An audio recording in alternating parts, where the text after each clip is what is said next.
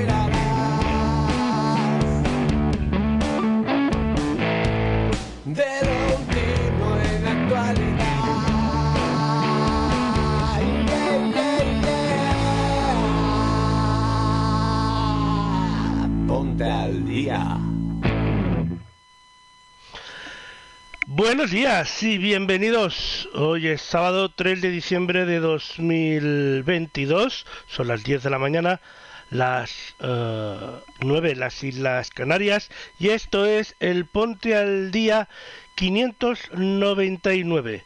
Pasad por los cómodos que empezamos.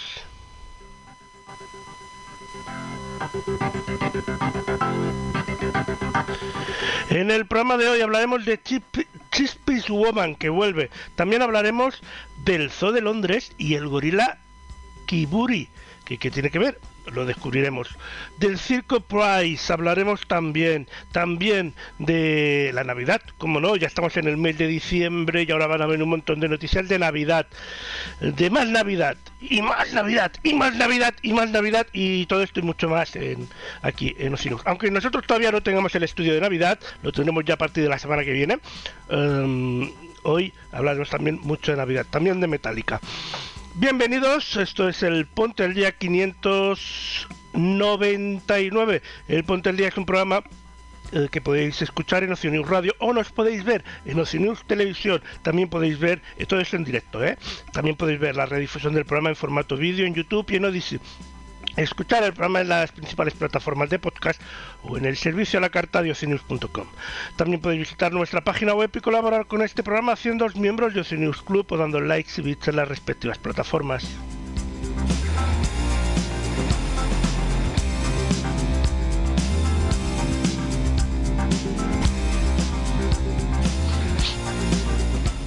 Y bueno, lo primero de todo que hacemos, como siempre, al llegar al Ponte al Día es descubrir la pregunta de la semana. Así que adelante, Nico, con esa pregunta. Eh, si quiere, vamos.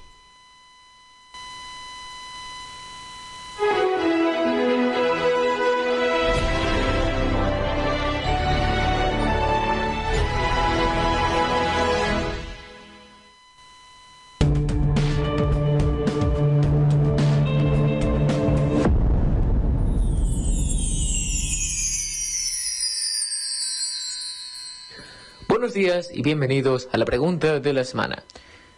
Sábado 3 de diciembre, la semana que viene Ponte al Día llegará el programa 600. Hoy es el último programa que emitimos antes del puente de la Constitución. La pregunta de esta semana es ¿cuántas veces se ha modificado en la historia la Constitución española? Respuesta abierta.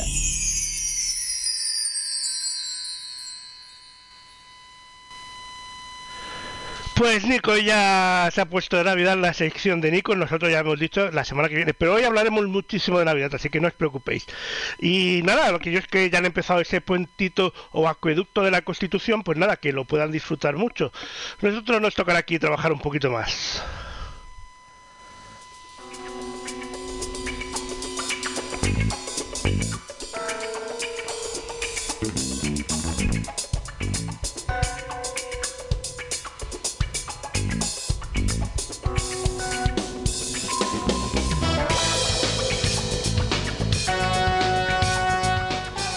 Y nuestra primera parada eh, es el teatro.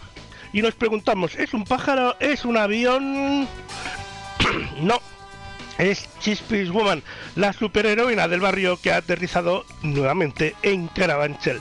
Creada por Oscar Galán y dirigida por Ricardo Cristóbal, Chispis Woman es una producción de Tarambana Espectáculos, una obra que pretende servir de homenaje a la mujer madura y a aquellos barrios obreros donde cada día se lucha con dignidad para salir adelante.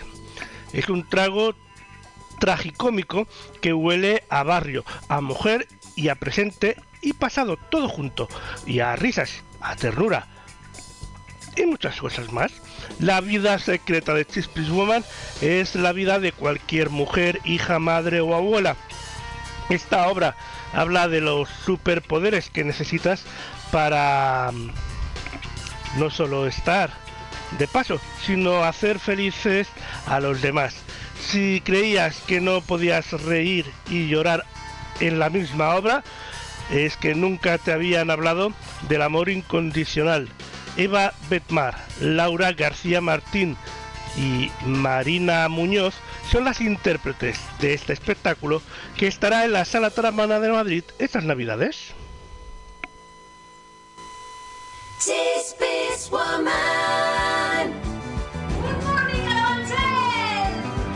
Habéis oído hablar.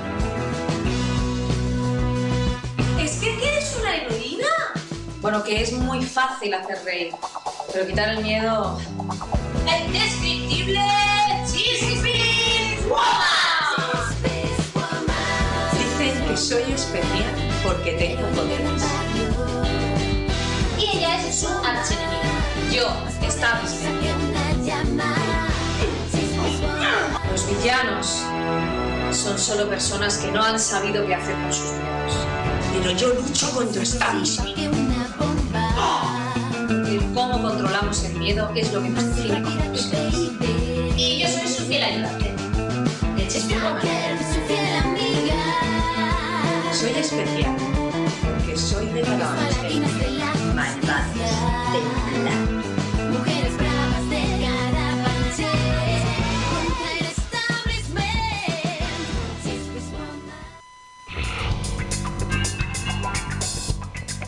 Chispis Woman vuelve a Carabanchel en la Sala Tarambana de Madrid.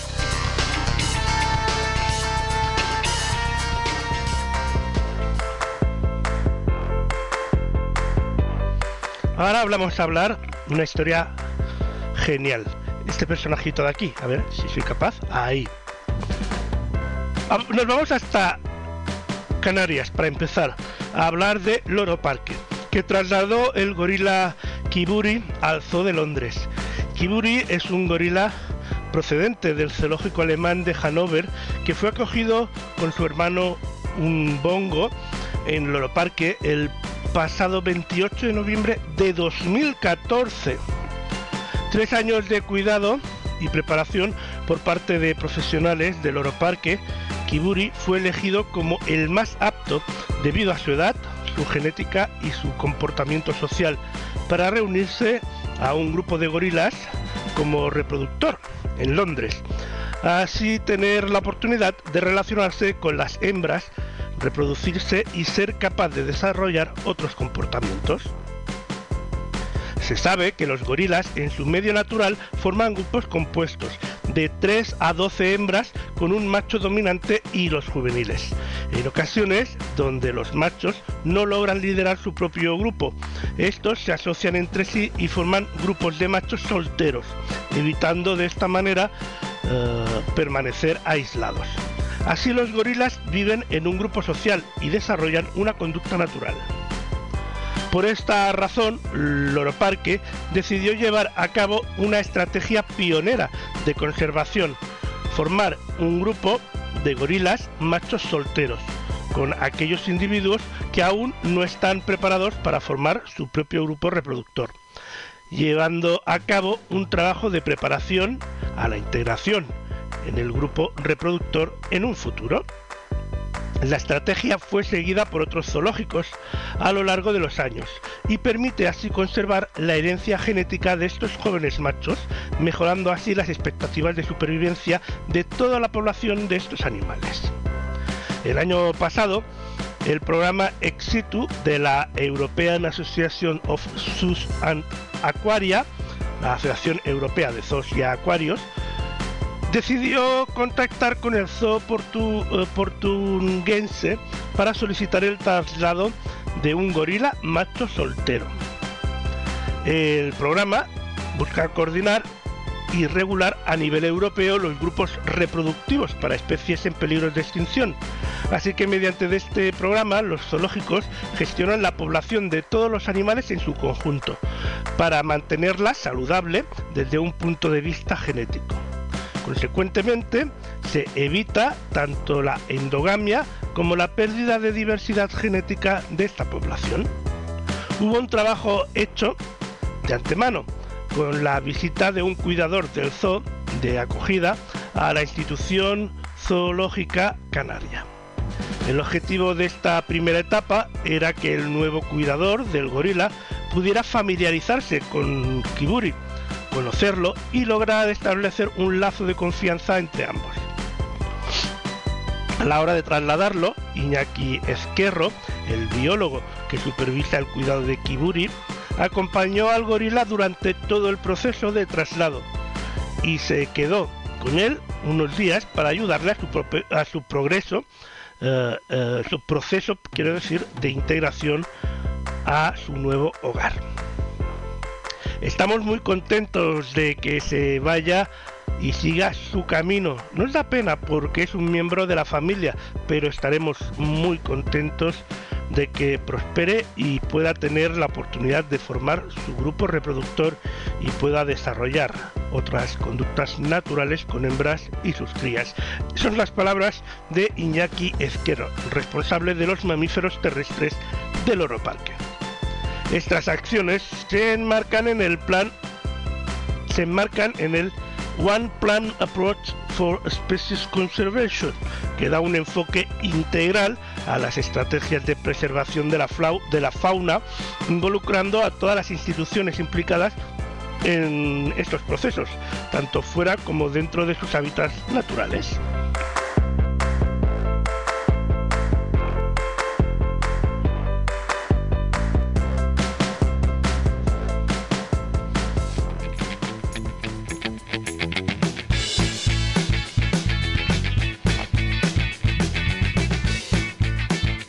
Volvemos a Madrid porque el Teatro Circo Price, espacio del área de cultura, turismo y deporte del Ayuntamiento de Madrid, presenta el clásico y más esperado de estas fechas, una producción creada en exclusiva para esta época del año, esta cita con la ilusión y la Navidad. Los Mundos de Price se estrena se estrenó el pasado día 25 de noviembre y estará en cartel hasta el 7 de enero.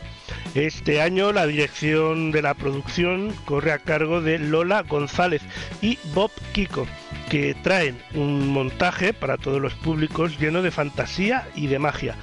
Un mundo habitado por cinco amigos donde todo es posible. Sobre el escenario, impresionantes números de circo, bailarines y personajes de fábula que completan el reparto en esta nueva cita con ilusión. Tommy Álvarez, Leia Nichols, Fran del Pino, Dani Reus y Lucía Castro, a los que el público ha podido ver en varios musicales de éxito, son los protagonistas de este espectáculo en el que participan más de 25 esce- eh, eh, artistas en la escena.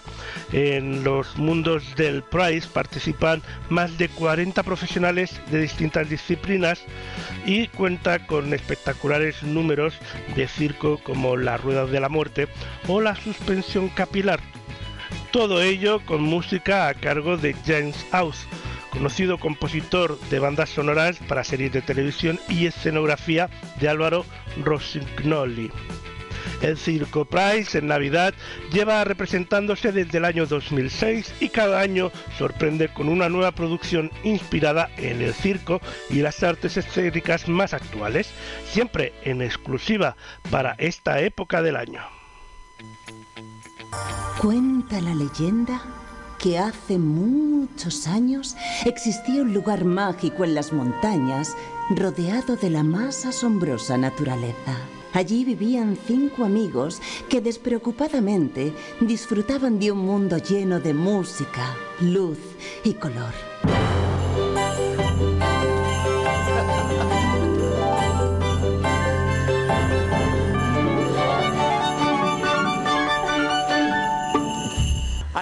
Luces de colores y guirnaldas por colgar y la música no para de sonar. La fiesta más alucinante, excitante y impactante, más gigante fiesta en la ciudad. Ha llegado la fiesta a la ciudad.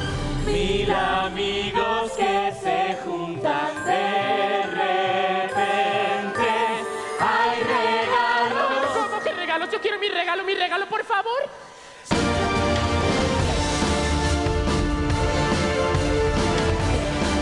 Como cada año llegan las Navidades y tenemos nuestra gran fiesta.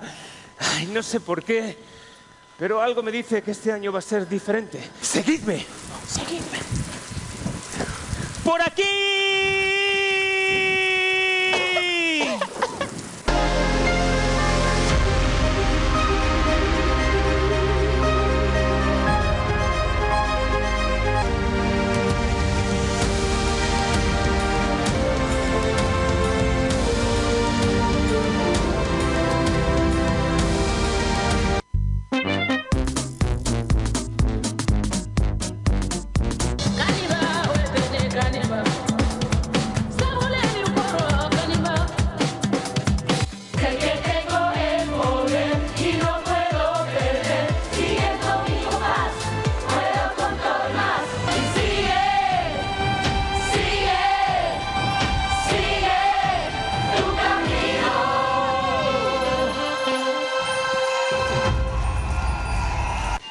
Cada año llegan las Navidades y tenemos nuestra gran fiesta. Seguidme. Mil amigos que se juntan de repente. Hay regalos. ¿Cómo que regalos? Yo quiero mi regalo, mi regalo, por favor. Hay luces de colores y guirnaldas por colgar y la música no para de sonar. Con la fiesta más alucinante, excitante e impactante, más gigante fiesta en la ciudad. El Circo Price que sigue, que estará en Madrid hasta eh, el 7 de enero. Así que si vas a estar por Madrid es una de las recomendaciones. Luego vienen más recomendaciones para Madrid.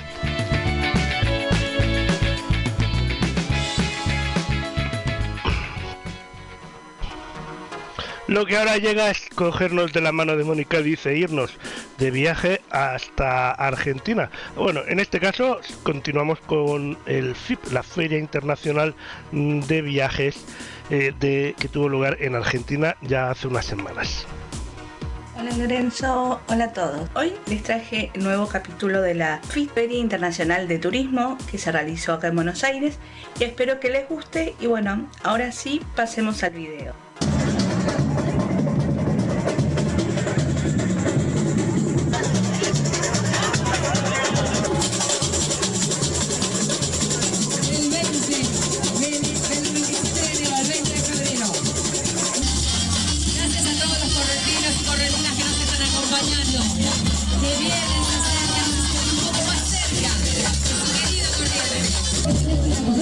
Febrero,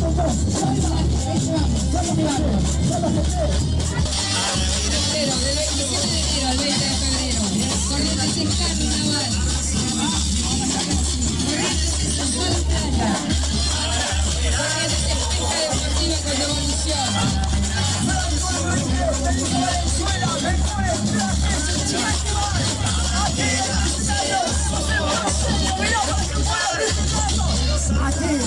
Muchas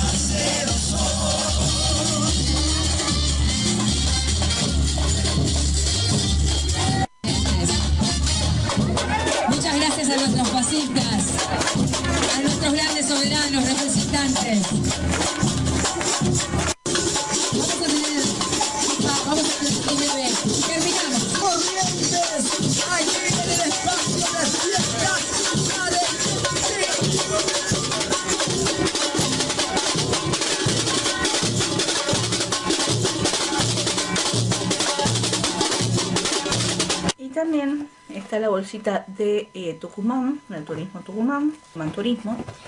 Y acá les traje para más o menos el tema internacional, si lo queremos llamar desde el punto de vista de Argentina. Y bueno, lo que te puede traer de más o menos eh, que están, estaban eh, de Aruba, Brasil, eh, tenemos de Bucios, después más de Bucio, San Pablo, más de Bucios, Bucios, bueno, eh, este es San Sebastián, ¿no? de, red turística, que es eh, la parte de Bucios, más red turísticas, eh, bueno, más de Bucios, después eh, Secretaría de Turismo de Gramado, acá, bueno, todavía no me pude llegar a, ver en especial, bueno, eh, te muestra eh, fotos del lugar. El tema es que eh, está todo en portugués. Por ejemplo, dice Museo de Perfume, después Gramado Golf Club, Espacio Cultural, Estación Férrea, Centro Municipal de Cultura, Museo de Cera, Iglesia del Reloj, Palacio de...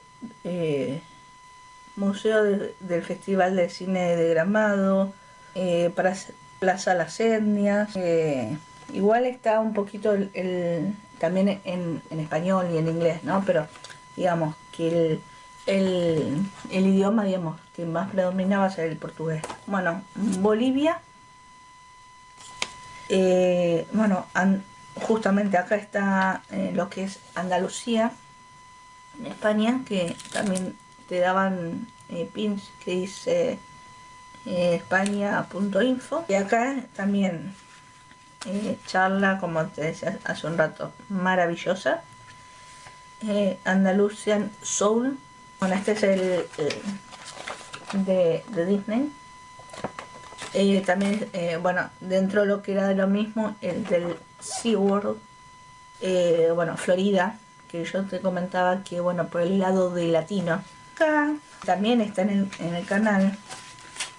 No todos los lugares, ¿no? Pero México. En el canal eh, vas a encontrar, sí, Oaxaca, Yucatán. Son los dos lugares que, bueno, tuve la posibilidad de que de hablar con la gente directo de- del Ministerio de Turismo de México y también eh, maravillas. Eh, ten- está acá eh, Jalisco, eh, Vallarta, Nayarit, eh, Imperio Inca, Guanajuato, Ciudad de México, también está. Después República Dominicana, bueno, más de Florida, sería Uruguay, Sheraton Colonia, también es de Uruguay, de General Flores y Rivera, Cámara Hotelera y Turística de Colonia, o sea que es de Colonia, Uruguay, Rocha, Uruguay, Maldonado, también de Uruguay, Mapa turístico de Punta del Este, Maldonado, Pidiápolis, José Ignacio, La Barra y San Carlos. Así que acá está todo. Eh, turismo en Flores, Uruguay también.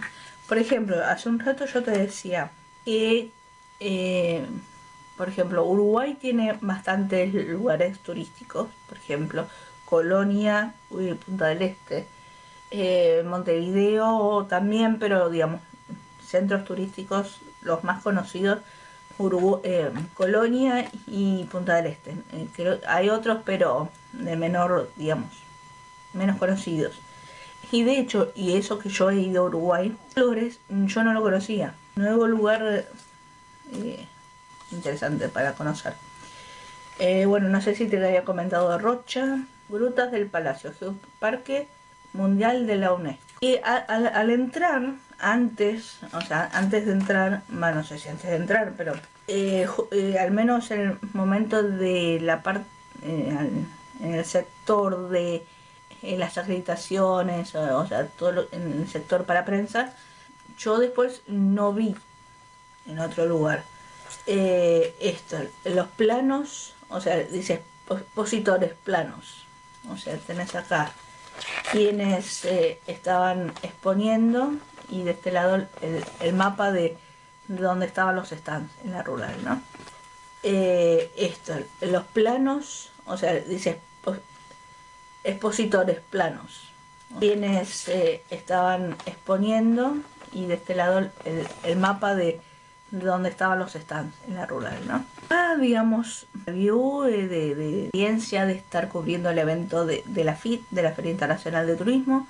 Mm, si surge otra posibilidad, otra oportunidad en el futuro, eh, voy a estar ahí. Eh, al menos me gustó, la pasé muy bien est- est- este año y bueno, hay que tener en cuenta que era la primera vez que estaba cubriendo un, un evento como corresponsal y la verdad la atención estuvo bien. Eh, yo he ido a otros eh, ahí mismo de, de la rural, pero digamos como público en general.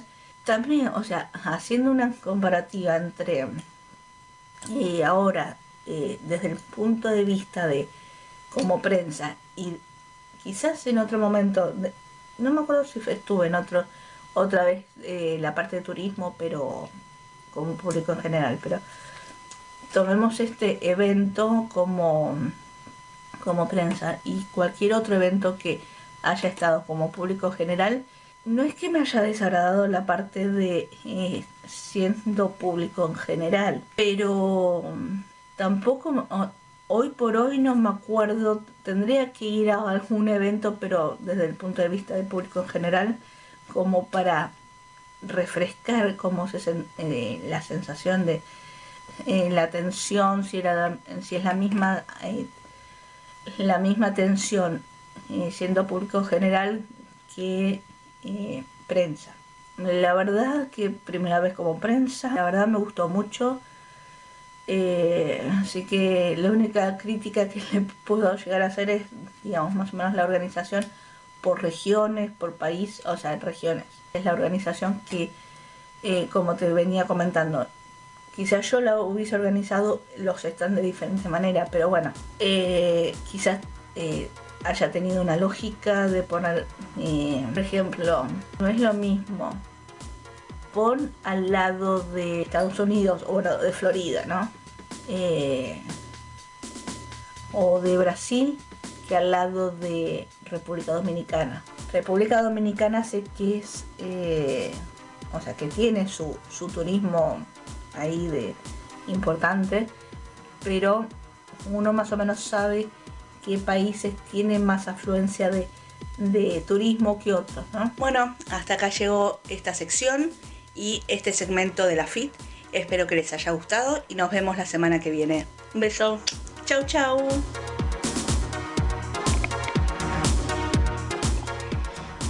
Poder visitar la FIP de la mano de Mónica dice lo que academo- es lo que acabamos de hacer en este momento en el Ponte al Día. 10 y 28 de la mañana, si- 9 y 28 en las Islas Canarias, sábado 3 de diciembre. Esto es el Ponte al Día 599. ¿Continuamos?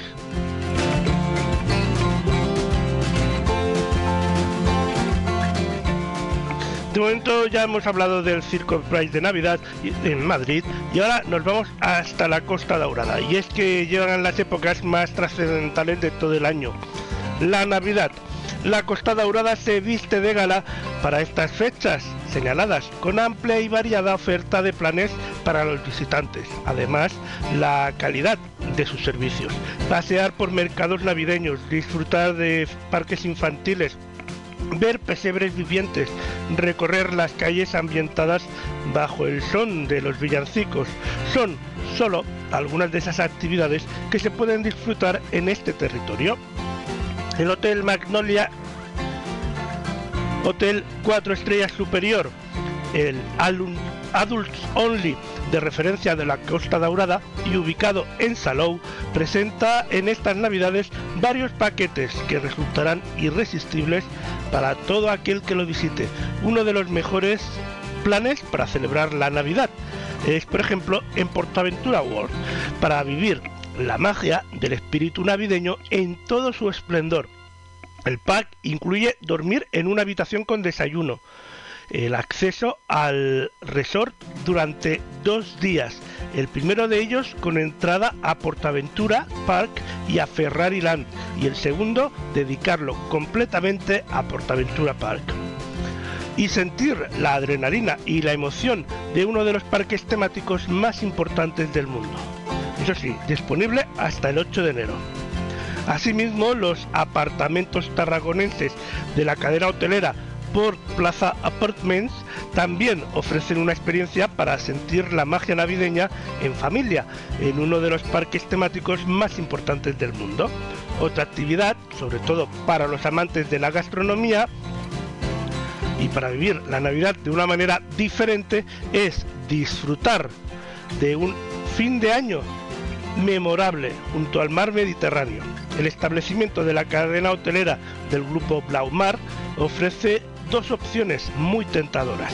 Por un lado, una cadena, una cena, quiero decir, de gala en el resort de Julio Masía, La Boella, a 10 minutos del hotel y ubicada en plena naturaleza, con cotillón hasta las 4 de la mañana para despedir el 2022 como se merece y una noche en el Magnolia Hotel 4 estrellas superior para recibir aún mejor el 2023 y amanecer con el desayuno tardío a modo de brunch. Por otro lado, el Blaumar también ofrece la posibilidad de celebrar el último día del año de una forma muy especial en un entorno que encandila. Se trata de una cena en el Club Náutico de Salou, de Salou a 10 minutos del hotel, donde el mar y el puerto deportivo serán los protagonistas en una de las noches más especiales del año. Incluye asimismo cotillón, una noche en una de las habitaciones del hotel Adults Only y un desayuno tardío tipo brunch para iniciar el 2023 sin prisas. El Magnolia Hotel 4 estrellas superior ofrece la mayor calidad en estas fechas en cualquiera de sus 72 habitaciones, todas ellas dotadas de un amplio salón con climatización individual, televisión vía satélite y conexión a internet, y decoradas en un sereno estilo minimalista de muebles de diseño y colores claros y luminosos.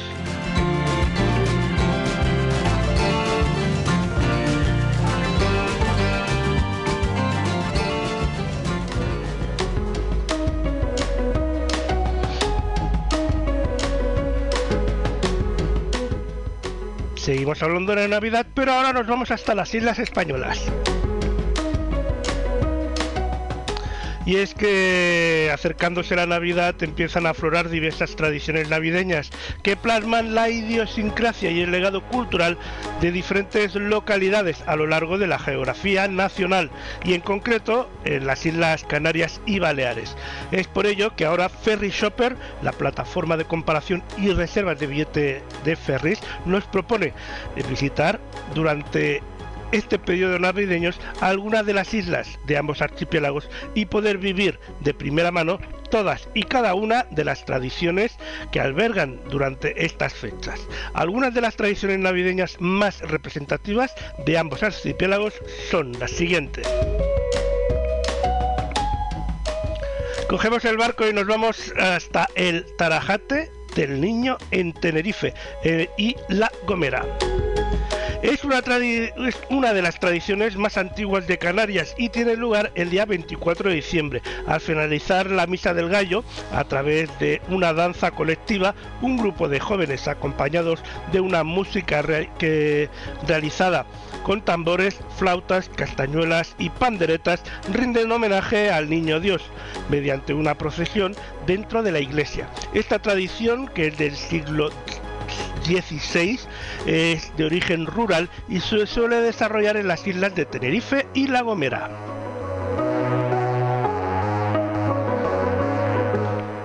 Nuestra siguiente parada en puerto nos lleva hasta la Ruta de los Belenes, en Lanzarote.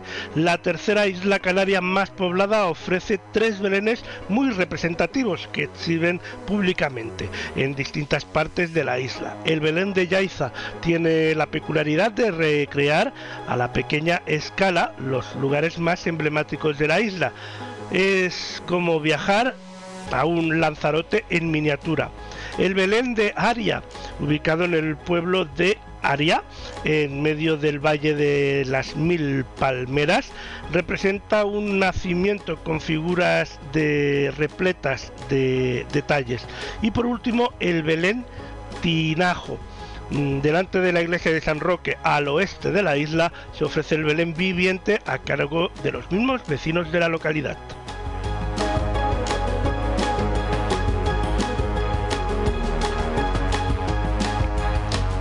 Continuamos con nuestro barco y llegamos a nuevo puerto, Gran Canaria, para recibir el año nuevo con un chapuzón en la isla Gran Canaria.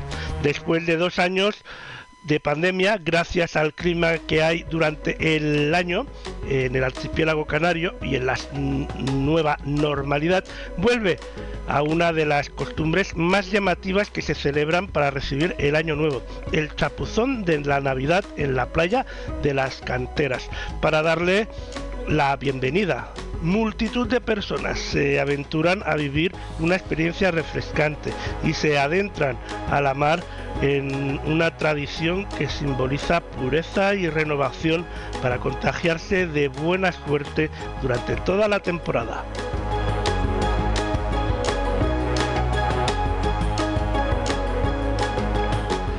Continuamos con nuestro barco y nos vamos ahora hasta el archipiélago balear, concretamente hasta el puerto de Palma de Mallorca.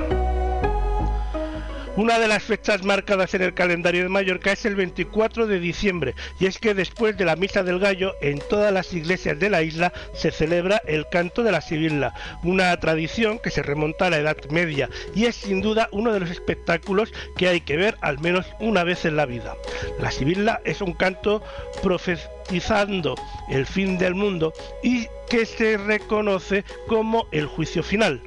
La representación se hace dentro de la iglesia, donde mediante una procesión de un niño que viste una túnica y lleva una espada, eleva el canto y al final empuña la espada al aire y dibuja una cruz en señal de la celebración del nacimiento del Hijo de Dios. Además, la Sibila ha sido declarada Patrimonio Inmaterial de la Humanidad. Y nuestra última parada en puerto, en Menorca. Y es que en Menorca el encendido de las luces navideñas lo realizan unos personajes muy peculiares, los Yumets, que según cuenta la leyenda son seres bondadosos que vivían en el islote del Culom, frente al puerto de Mahón. El primer domingo de diciembre, en la Plaza de la Constitución de Mao, aparecen los Yumets des- descolgándose del campanario de la fachada de la iglesia de Santa María. Un evento festivo y musical que se convierte eh, esta fecha en indispensable en el calendario navideño de los menorquines. Con este momento se da inicio al alumbrado especial de la isla que la acompaña durante toda la Navidad.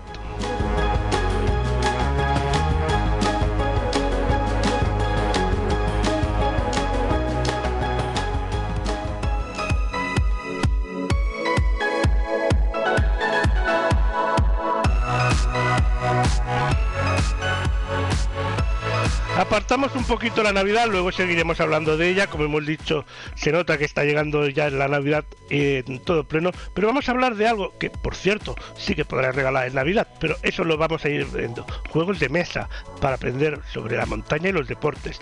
Hablamos de los hermanos Beatriz y Valero Bairex fundadores de Oscape, que han presentado un nuevo juego de mesa llamado 600 preguntas y pico con preguntas de distintas temáticas relacionadas con la montaña, los deportes que se pueden practicar en la naturaleza y diferentes cuestiones vinculadas al entorno.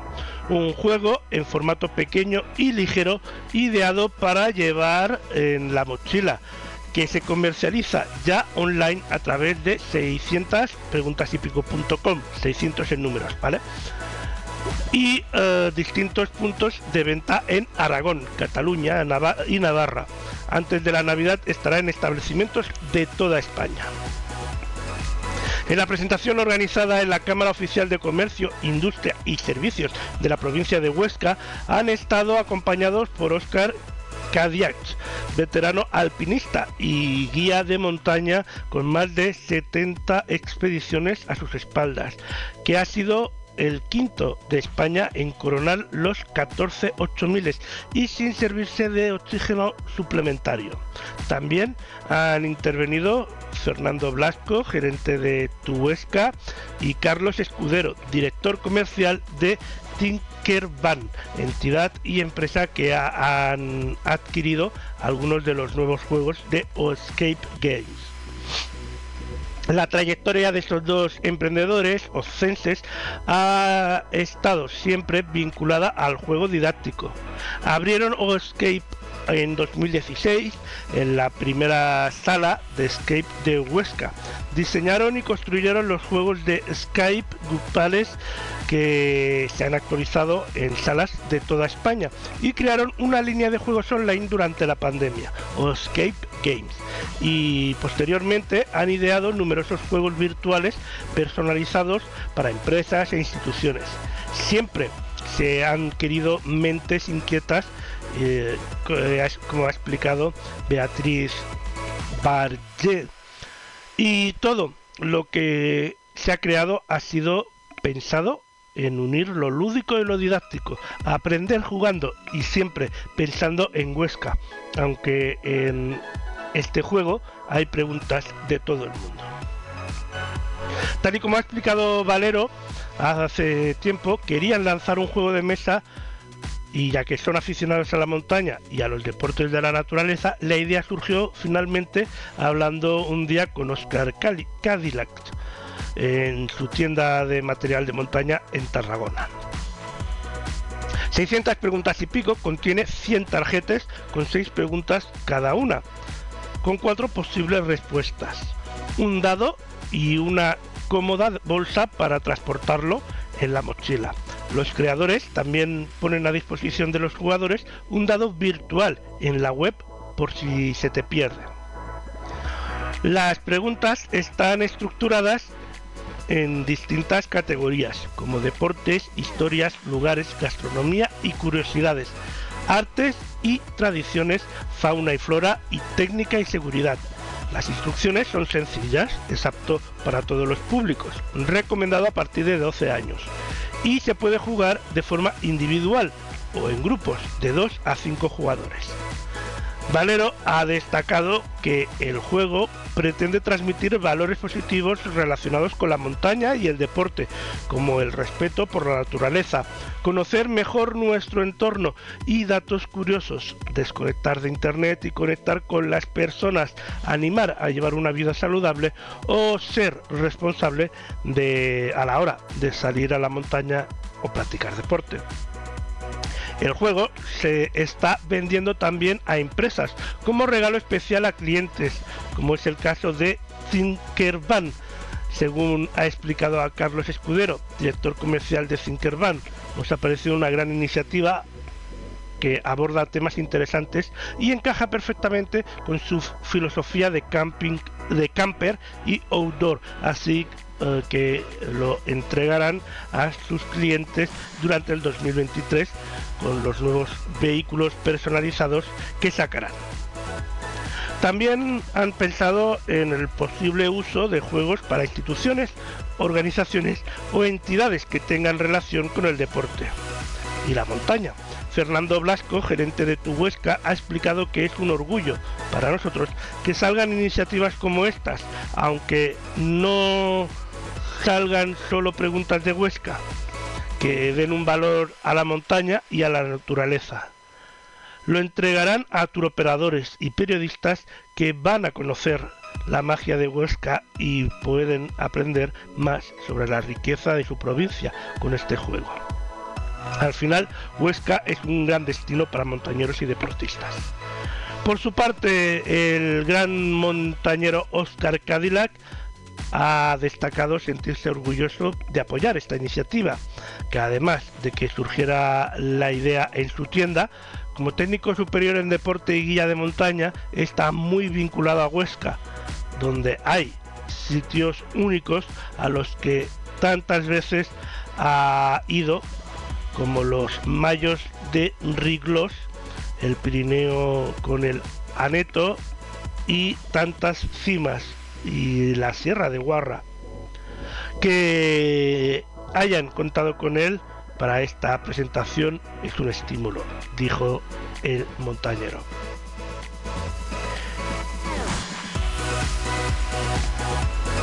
Además de otras cartas conocidas en el mundo del deporte y la montaña que se podrán probar el juego, las caras conocidas, quería decir, los promotores también presentarán el próximo 10 de diciembre en las jornadas de montaña y de Viescas y en el Pirineos Mountain Film Festival de febrero de 2023 este juego con lo que esperan que todo el mundo de la montaña se anime a jugar.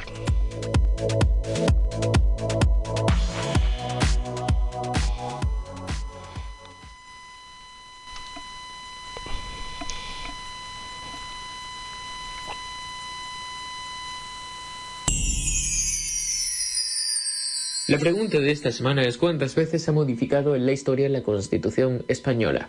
Respuesta abierta.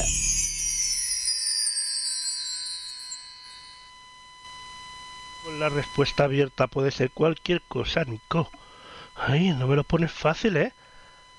Son las 10 y 46, 9 y 46 en las Islas Canarias del sábado 3 de diciembre de 2022. Esto es el Ponte al Día 599. ¿Continuamos?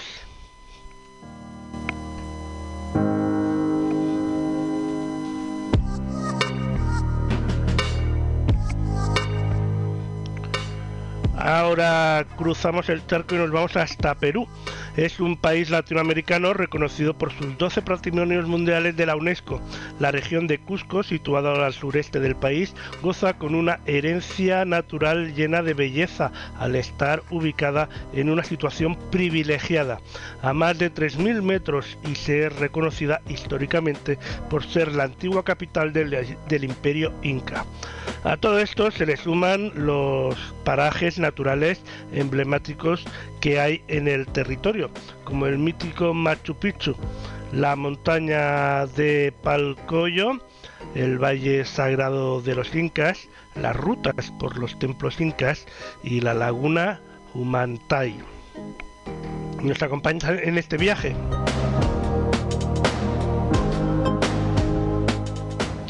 Catalogada como una de las siete maravillas del mundo, el Machu Picchu es el principal emblema de la región de Cusco. Esta ciudad sagrada inca construida en el 1450 y redescubierta en 1911 para el mundo por Hiam Bigman eh, se encuentra en el pleno corazón de los Andes peruanos y está denominada como una de las obras más trascendentales de la arquitectura e ingeniería de este imperio.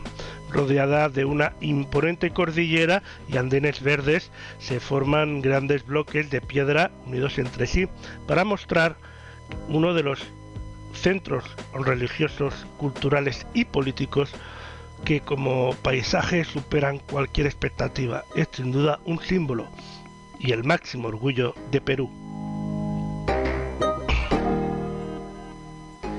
Y es que la región de Cusco va más allá del Machu Picchu.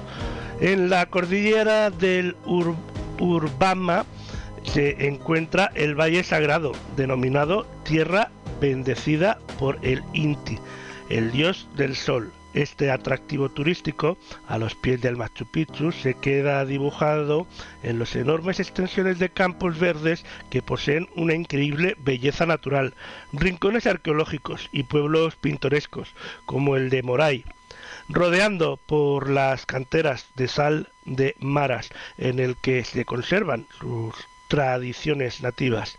Este lugar es conocido por la práctica del deporte al aire libre, como una de las rutas de las bicicletas o el trekking. Otro encanto es el mercado artesanal de Pisac, que se encuentra en el medio del recorrido hasta el Valle Sagrado. Los sitios arqueológicos de la civilización inca son uno de los principales reflejos de la historia activa del Perú.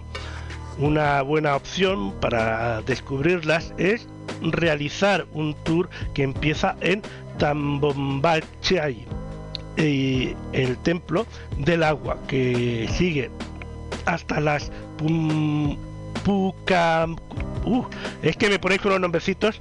eh, Puca... Pucapucara, una construcción militar que se sitúa en Kempo, conocido como el laberinto, porque en su interior está lleno de galerías subterráneas y se termina a dos kilómetros al norte de la capital de Cusco, donde se encuentra una fortaleza inca llamada Sac Sacsayhuamán, con muros de piedra seca construida en el siglo XV.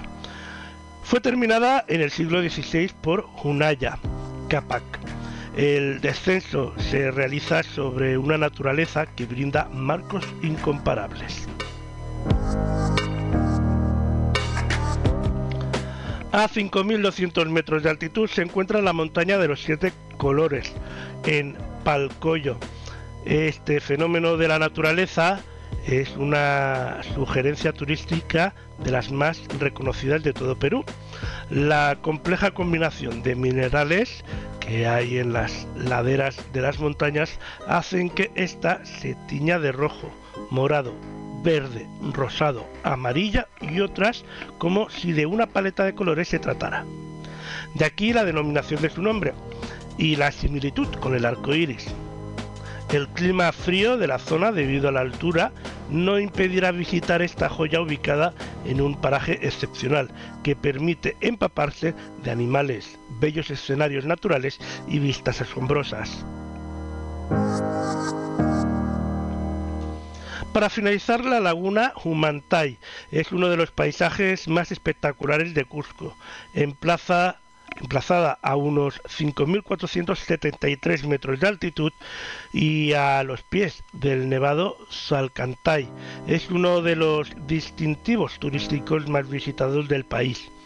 Esta laguna de aguas turquesa, ideal para los más aventureros, se puede visitar en la llamada Stalkai Trek, un trekking de 5 días que finaliza en el Machu Picchu y que se permite adentrarse en la naturaleza más cautivadora de Cusco, con el fin de desconectar a, a medida que se avanza por el recorrido y de poder sentirse abrazado por una de las bellezas exterior única.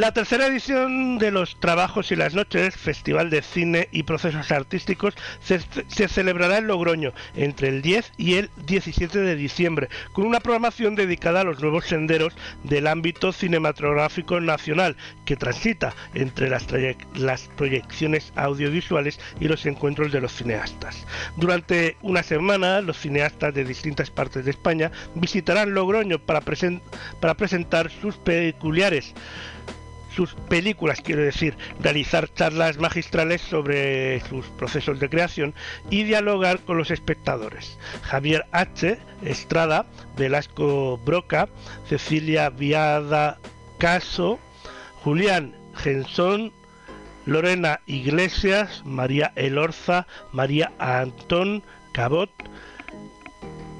Carlos Prado, Fernando Franco, Elena Duque, Pablo García Canga, Andrea Bagney y Choche Hurtado. Y finalmente Sabiana Urruca. Son algunos de los eh, de los artistas y cineastas que mm, podrán dialogar con los espectadores del 10 al 17 de diciembre en este encuentro de los trabajos y las noches del Festival de Cine y Procesos Artísticos en Logroño.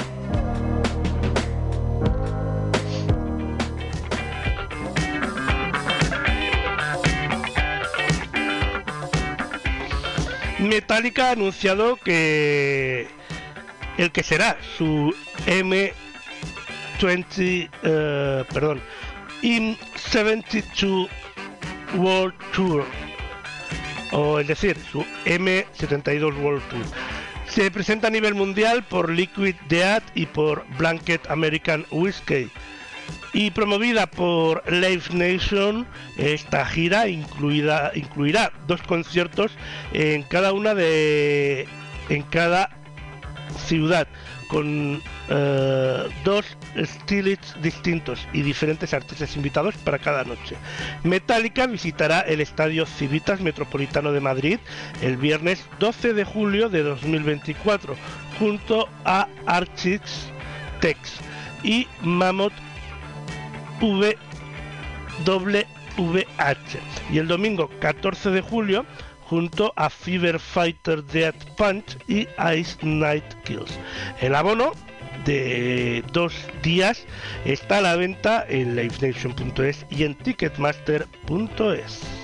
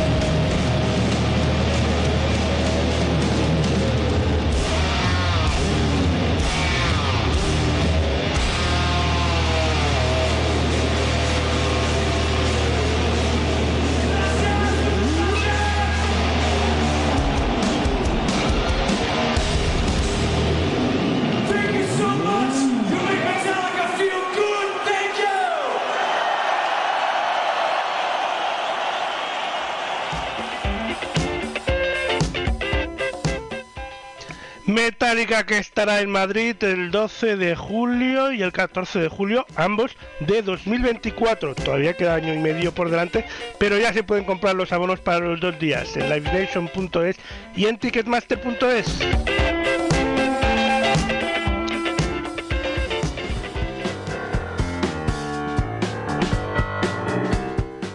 Seguimos hablando de conciertos y es que la multipremiada cantante y compositora Cani García regresa a España, en este caso sí que en 2023, tras la exitosa gira del amor que merecemos Tour 2022, la cual colgó el cartel de No hay entradas en todas sus fechas en España. Cani García regresa en 2023 con nuevas fechas en conciertos. Este nuevo tour incluye paradas en A Coruña, Madrid, Fuengirola, Barcelona, Valencia, Murcia y próximamente también se anunciarán Canarias. Las entradas a la gira ya están a la venta.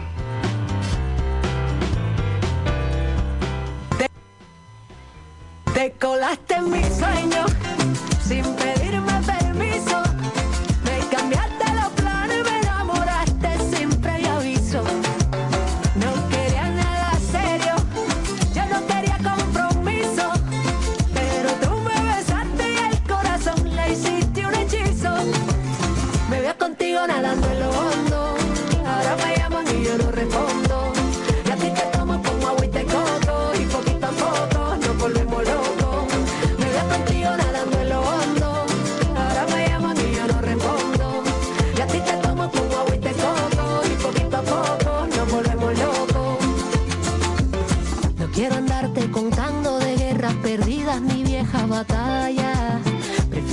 por la vida sumando estrategias para que no te vayas. Y despeinarte los días a risas y besos tocando a tu puerta. Pues ahí estará este próximo año girando por España esta gran artista Cani García.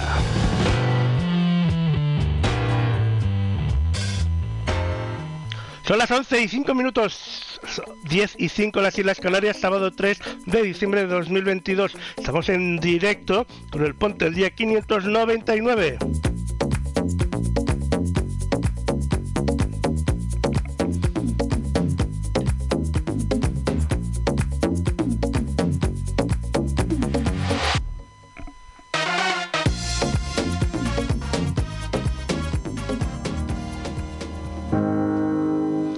Seguimos de festivales porque The Weeknd, el artista premiado y con certificación de diamante, ha anunciado las fechas para el 2023 para la, prolongación de su gira After All Till Down Tour.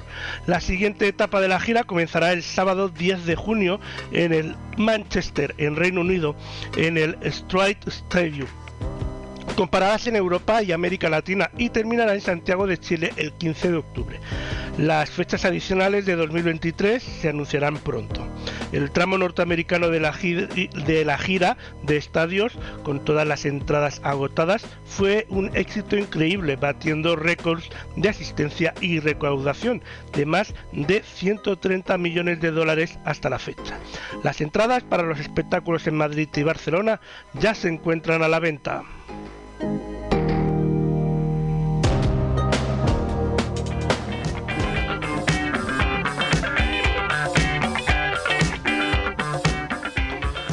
Y volvemos a hablar de Navidad porque despedir este año 2022 tomando las uvas con Mamma Mía en el Teatro Rialto, recibir el 2023 en el Teatro Nuevo Alcalá con Matilda o en el Apolo cantando bajo la lluvia y en el Marquina con la función que sale mal. Estas son solo algunas de esas obras de teatro que podemos encontrar estas navidades en Madrid. La noche vieja más especial será con Mamma Mía en el Teatro Rialto. Y es que todo el mundo sabe que Mamma Mía es una fiesta. Y quien no lo haya descubierto aún podrá hacerlo de una forma muy especial. Mamma Mía propone una noche vieja única. El 31 de diciembre, el musical más famoso del mundo hará coincidir en el teatro con las campanadas para que el público pueda brindar y comenzar 2023 junto a los actores del musical más divertido de la Gran Vía. Donna, Tania, Rosy, Sophie, Sky, los tres posibles padres y los 27 integrantes del elenco cantan las inolvidables canciones de ABBA y cuentan la historia más divertida y entrañable de los musicales de todos los tiempos. En Mamma Mía volveremos a cantar y bailar con 23 super hits como Dancing Queen, Voulez-vous, Sos, Is All Is, eh, Super Trapper, Thank You for the Music o Gimme Gimme. Todo comenzó en 1999, cuando un nuevo musical basado en las canciones del grupo pop que había dejado de grabar hacía más de 20 años, con un libro de una escritora desconocida, que se convertiría en, de la noche a la mañana en el número uno en el mundo. Después de más de 20 años, ha sido traducido a más de 10 idiomas y aplaudido por más de 65 millones de espectadores en todo el mundo. Y más de 4.000 millones de euros recaudados.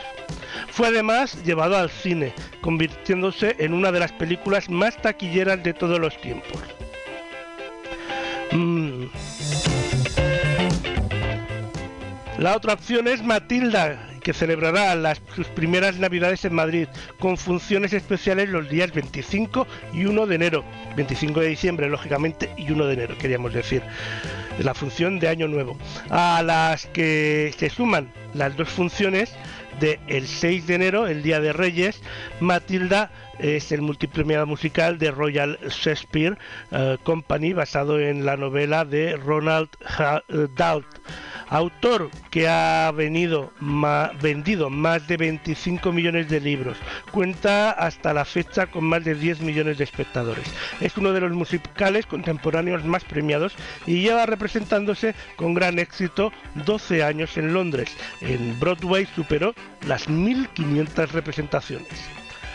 Ganador de 99 premios internacionales, incluidos 24 al mejor musical, cuenta con 7 premios Oliver, 4 Tony Awards y 5 Drama Desk Awards, entre otros.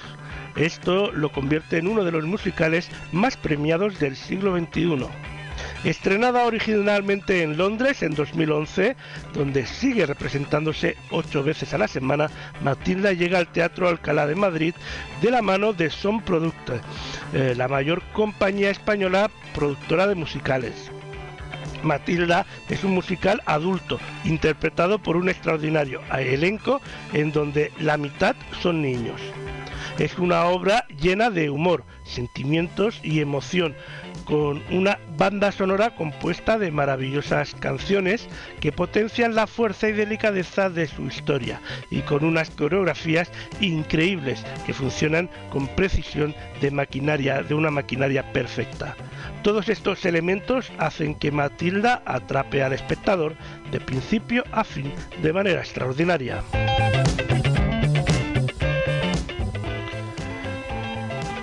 Cantando bajo la lluvia, con funciones especiales en Año Nuevo. Y es que cantando sobre la, bajo la lluvia, no sobre la lluvia, bajo la lluvia, celebra las últimas Navidades en Madrid, con más funciones en diciembre, incluyendo las especiales de Navidad y Año Nuevo. Cantando bajo la lluvia es conocido como uno de los mejores films musicales de todos los tiempos. Una historia de amor ambientada en la irrupción del cine sonoro en Hollywood que muestra toda la elegancia formal y estética característica de los años 20. Una comedia musical llena de guiños cinéfilos, humor y sensibilidad, acompañada de espectaculares números de baile. Una comedia clásica con guion de Betsy Comen y Adolf Green, que conmociona y enternece al espectador con una bonita historia de amor, al mismo tiempo que lo traslada al pasado para descubrir los inicios del cine sonoro y todos sus secretos. La lluvia se desenvuelve, la historia, quiero decir, se desenvuelve eh, entre escenas, coreografías y canciones icónicas y espectaculares que convierten Cantando bajo la lluvia en un musical ideal para todos los públicos. La escenografía de grandes dimensiones está llena de retos técnicos con grandes estructuras. 6.000 lúmenes, perdón, 6.000 no, 60.000 lúmenes de proyección y con un sistema de última tecnología que permite que llueva mil litros sobre el escenario. Dirigido por Ángel Janser y Manu Guix, con coreografías de Miriam Benedetti, cantando bajo la lluvia, se presenta en el Teatro Apolo de Madrid.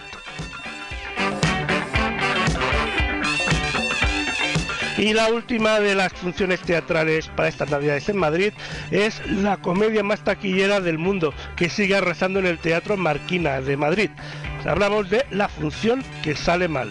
Y es que después de triunfar en más de 30 países y ganar los premios teatrales más importantes del planeta, como el Oliver, el Tony o Moliner, entre muchos otros, la función que sale mal ha cautivado a más de 8 millones de espectadores desde su estreno en el West End de Londres.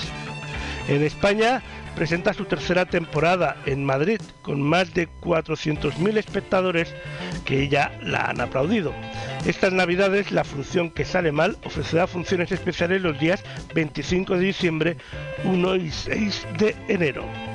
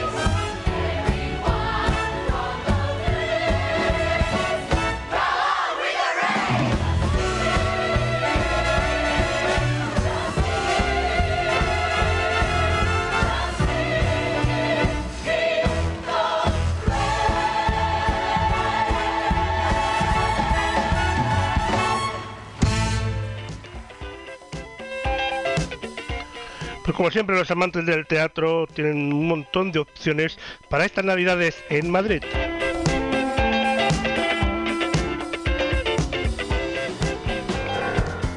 No nos movemos de Madrid, pero cambiamos totalmente de ocio. En este caso, la Amazon Gamer Menos de 20 días separan a los aficionados y espectadores y amantes de los videojuegos de una nueva edición de la Amazon Gamergy, uno de los eventos de los sports y gaming más importantes de nuestro país, que tendrá lugar los días 16, 17 y 18 de diciembre en el recinto ferial de IFEMA de Madrid.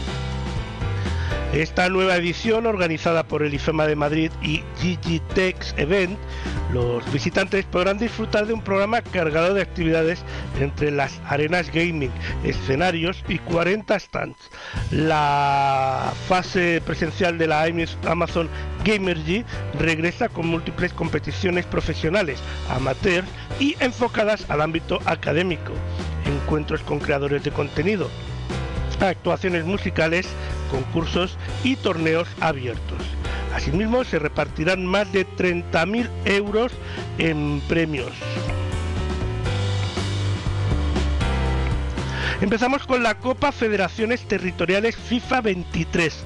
Los apasionados del fútbol virtual tendrán la oportunidad de demostrar sus habilidades, ganar fantásticos premios y disfrutar de una final presencial en la Amazon Gamer Gym, de la mano de la Real Federación Española de Fútbol de eSports. Se pone en marcha la Copa Federaciones Territoriales, en la que los jugadores del FIFA 23 de toda España buscarán alzarse con el título de campeón, representando a toda su comunidad autónoma. Los mejores jugadores de la fase de clasificación representarán a su territorio en eventos presenciales de la Amazon Gamer League. Asimismo, la Real Federación Española de Fútbol Electrónico contará con, una, con un stand en el encuentro de, la de gaming que dispondrá de diversos puestos de juego para los aficionados que se acerquen a la feria. Competición por naciones de League, of Legends y Valorant.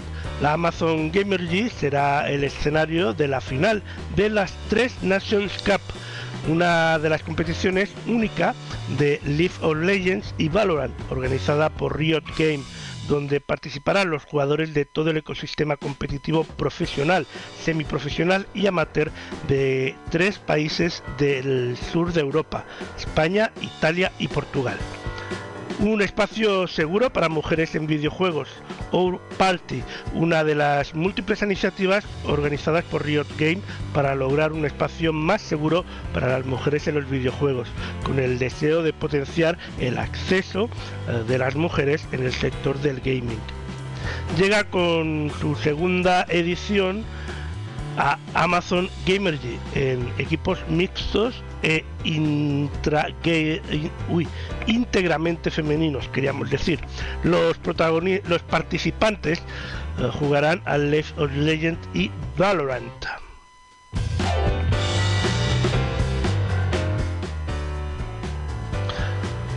En la próxima edición de la Gamer G, los aficionados al cosplay también tendrán un lugar destacado.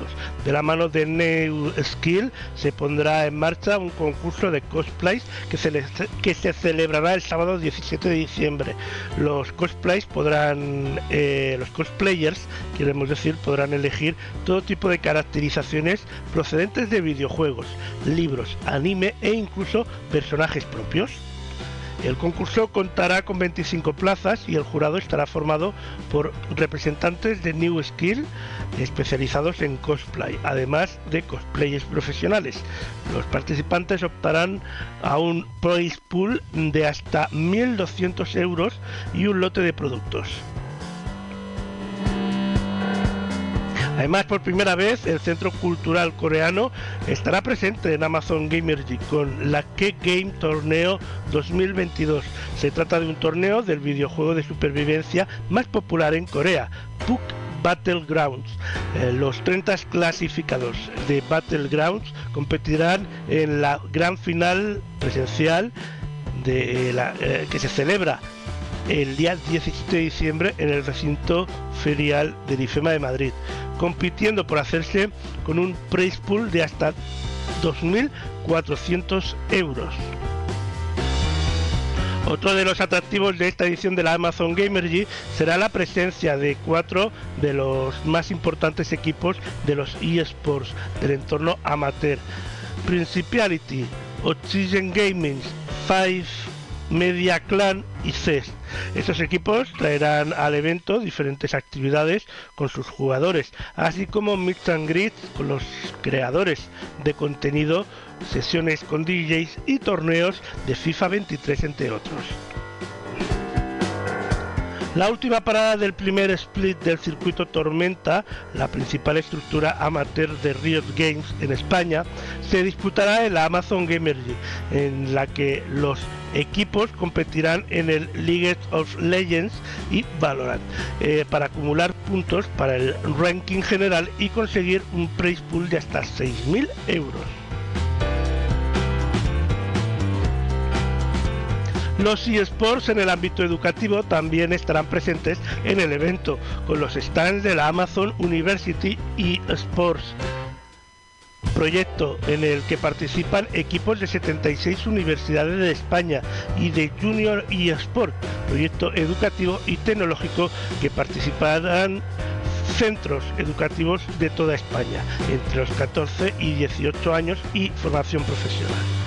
Ambas iniciativas contarán en el Amazon Gamergy con la colaboración de la Fundación 11 a través de sus proyectos de videojuegos accesibles GA11 y, y también de Juegaterapia, fundación cuyo objetivo es mejorar la calidad de vida de los niños con cáncer a través del gaming. De la mano de Nintendo, Amazon Gamergy será el escenario de las clasificatorias para el Mundial Open de Super Smash Bros. Ultimate, que permitirá la clasificación clasificarse, mejor dicho, al top 8. Los ganadores de este Open se realizará que se realizará en colaboración con la comunidad de Mystic Squads se enfrentarán por eh, proclamarse campeones de ese top 8 y llevarse una bolsa de 2.900 euros en premio. También Pokémon estará en la Amazon Gamergy con diferentes Opens, en concreto Open Pokémon Unite, Open Pokémon Go, Open Pokémon TG, TCG y Open Pokémon Escarlata y Open Pokémon Púrpura. Los aficionados interesados en disfrutar toda esta experiencia que os acabamos de contar en el evento de manera presencial, pues ya pueden comprar sus entradas a través eh, de la web de la Amazon Gamergy, eh, que han sacado diferentes tipos de tickets que van desde los 13 euros para la tarde del viernes hasta los 180 euros para el pase premium para los tres días con acreditación VIP.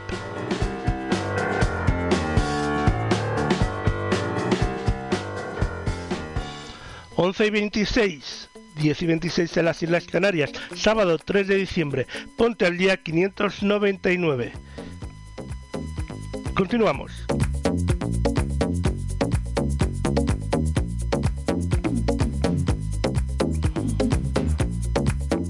Ahora hablamos de música rock, de breakbeat y de flamenco, guitarras, palmas y sintetizadores.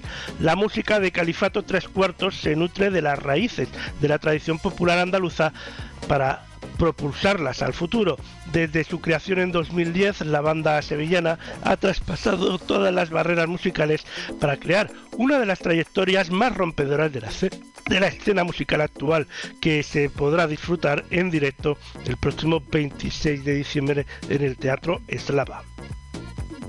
Califato tres cuartos hace referencia al pasado andalusí, mientras que el tres cuarto es uno de los compases más utilizados del flamenco. Esta referencia se mezcla con la música electrónica y el rock para crear lo que se denomina folclore futurista y que se plasma en discos como La Contraseña en 2021 y su reciente single Lo Amante de San Pablo. Han logrado crear un imaginario propio que les ha llevado a ser constatada como una de las bandas indispensables de la ciudad. Las entradas para el concierto del próximo 27 de diciembre en el Teatro Slava ya están a la venta en teatroslava.com.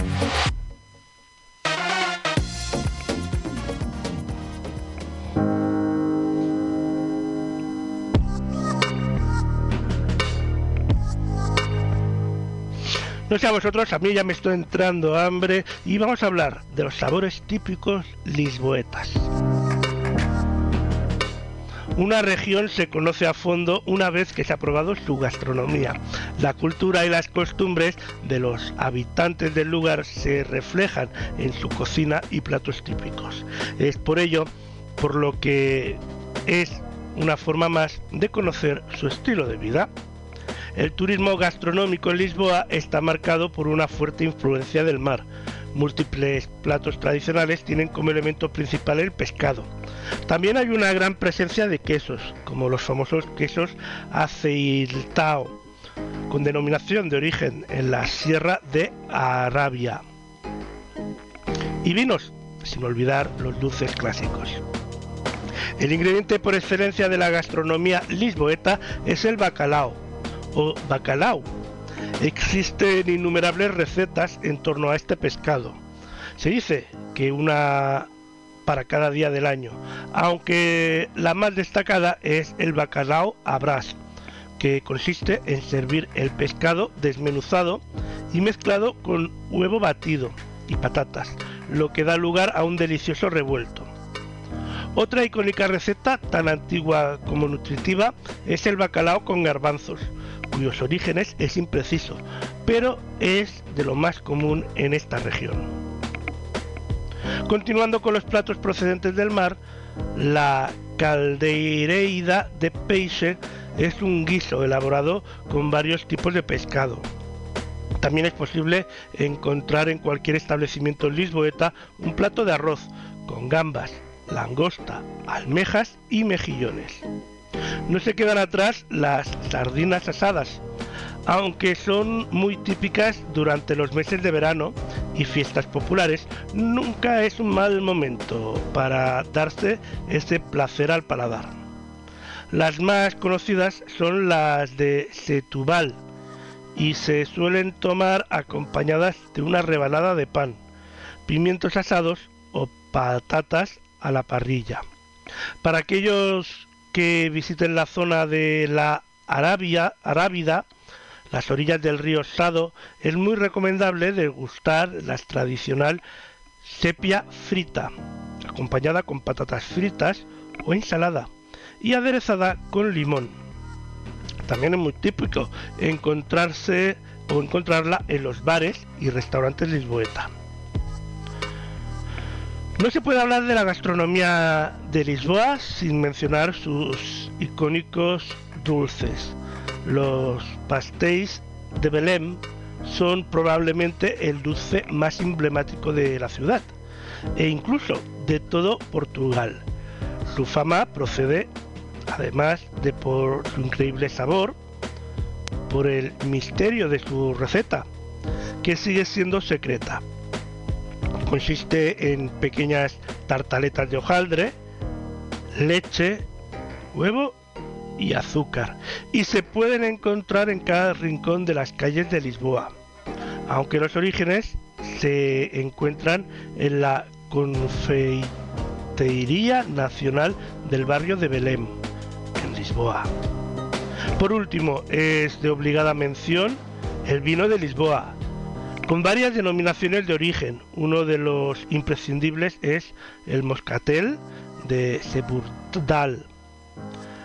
Pamela, por su parte, es una de las regiones vinícolas con mayor trayectoria en Portugal, con las marcas de vino tinto Castelao y blanco Farrao Pires. Colares, Carcabelos y Bucelas son otras de las regiones claves para adentrarse en el enoturismo lisboeta. Para obtener más información, ideas e inspiración para viajar a Lisboa, podéis visitar visitlisboa.com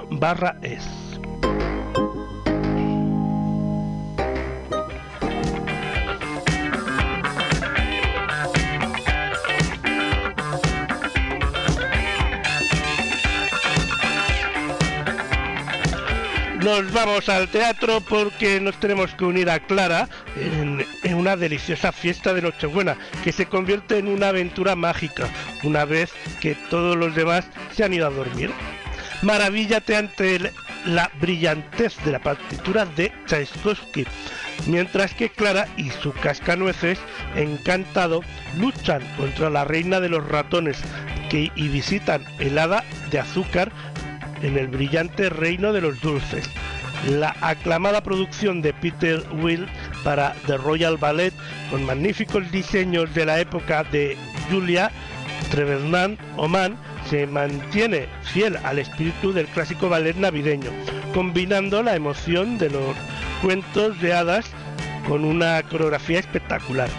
La clave de la dramaturgia de la versión del hoy nonagenario coreógrafo es Drosmeyer. Tiene una historia que respalda sus actos. No es solamente ser misterioso o ilusionista. Detrás de sus acciones hay un porqué. Y Clara, la niña que recibe el regalo, su muñeco de cascanueces, se convierte en protagonista de esta aventura vital. Meyer necesita recuperar su a, su sobrino, Hans Peter, convertido en un feo muñeco cascanueces por la reina de los ratones, porque él inventó una trampa que acabó con muchos de ellos. Para liberarse, Hans Peter debe ser valiente y acabar con ella, al mismo tiempo que debe ser amado por la jovencita. En la fiesta de Navidad de la familia Stahlbaum, Drosselmeyer ve que Clara cumple los requisitos y se inicia para inicia para ella la aventura de viajar con Hans Peter desde el salón de su casa hacia el país de los dulces. El Cascanueces de The Royal Ballet podrá disfrutarse el 8 de diciembre en directo desde Londres en los cines de toda España.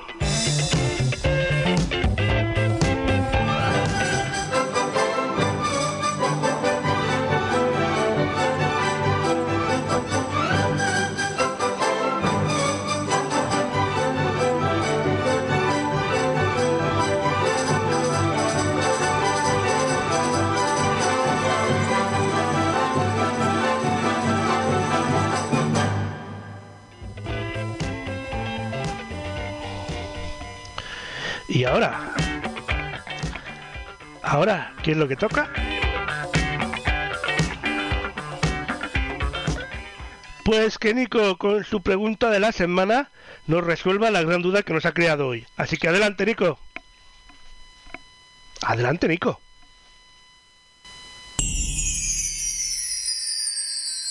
La pregunta de esta semana es ¿cuántas veces ha modificado en la historia la Constitución española? Respuesta abierta.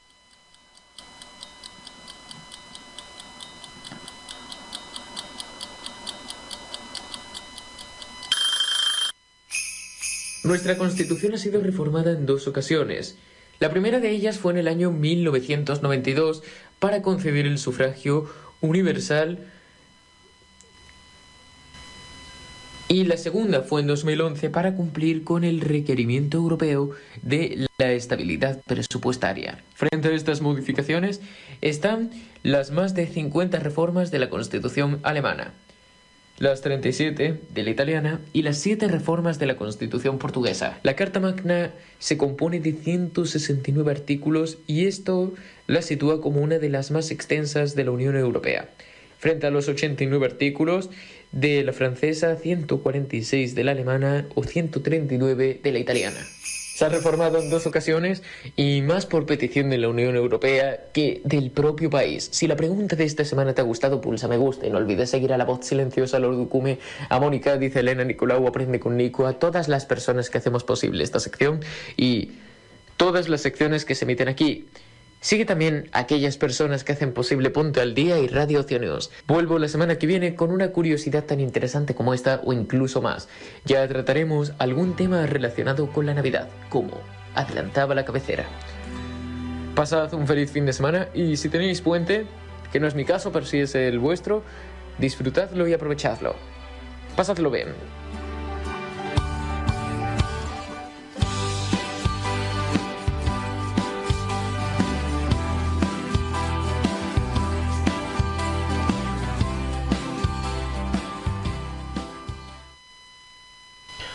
Pues como siempre, muy interesante, Nico, y muy educativo. Con la pregunta de la semana llegamos al final del Ponte al Día de hoy. Nosotros volvemos el próximo sábado con un nuevo Ponte al Día. ¿Estaréis vosotros? No sé, pero yo sí. Os espero también el lunes a las 8 de la mañana con Buenos Días España. Feliz fin de semana a todos y aquellos que tengáis puente, disfrutadlo. Es buenos.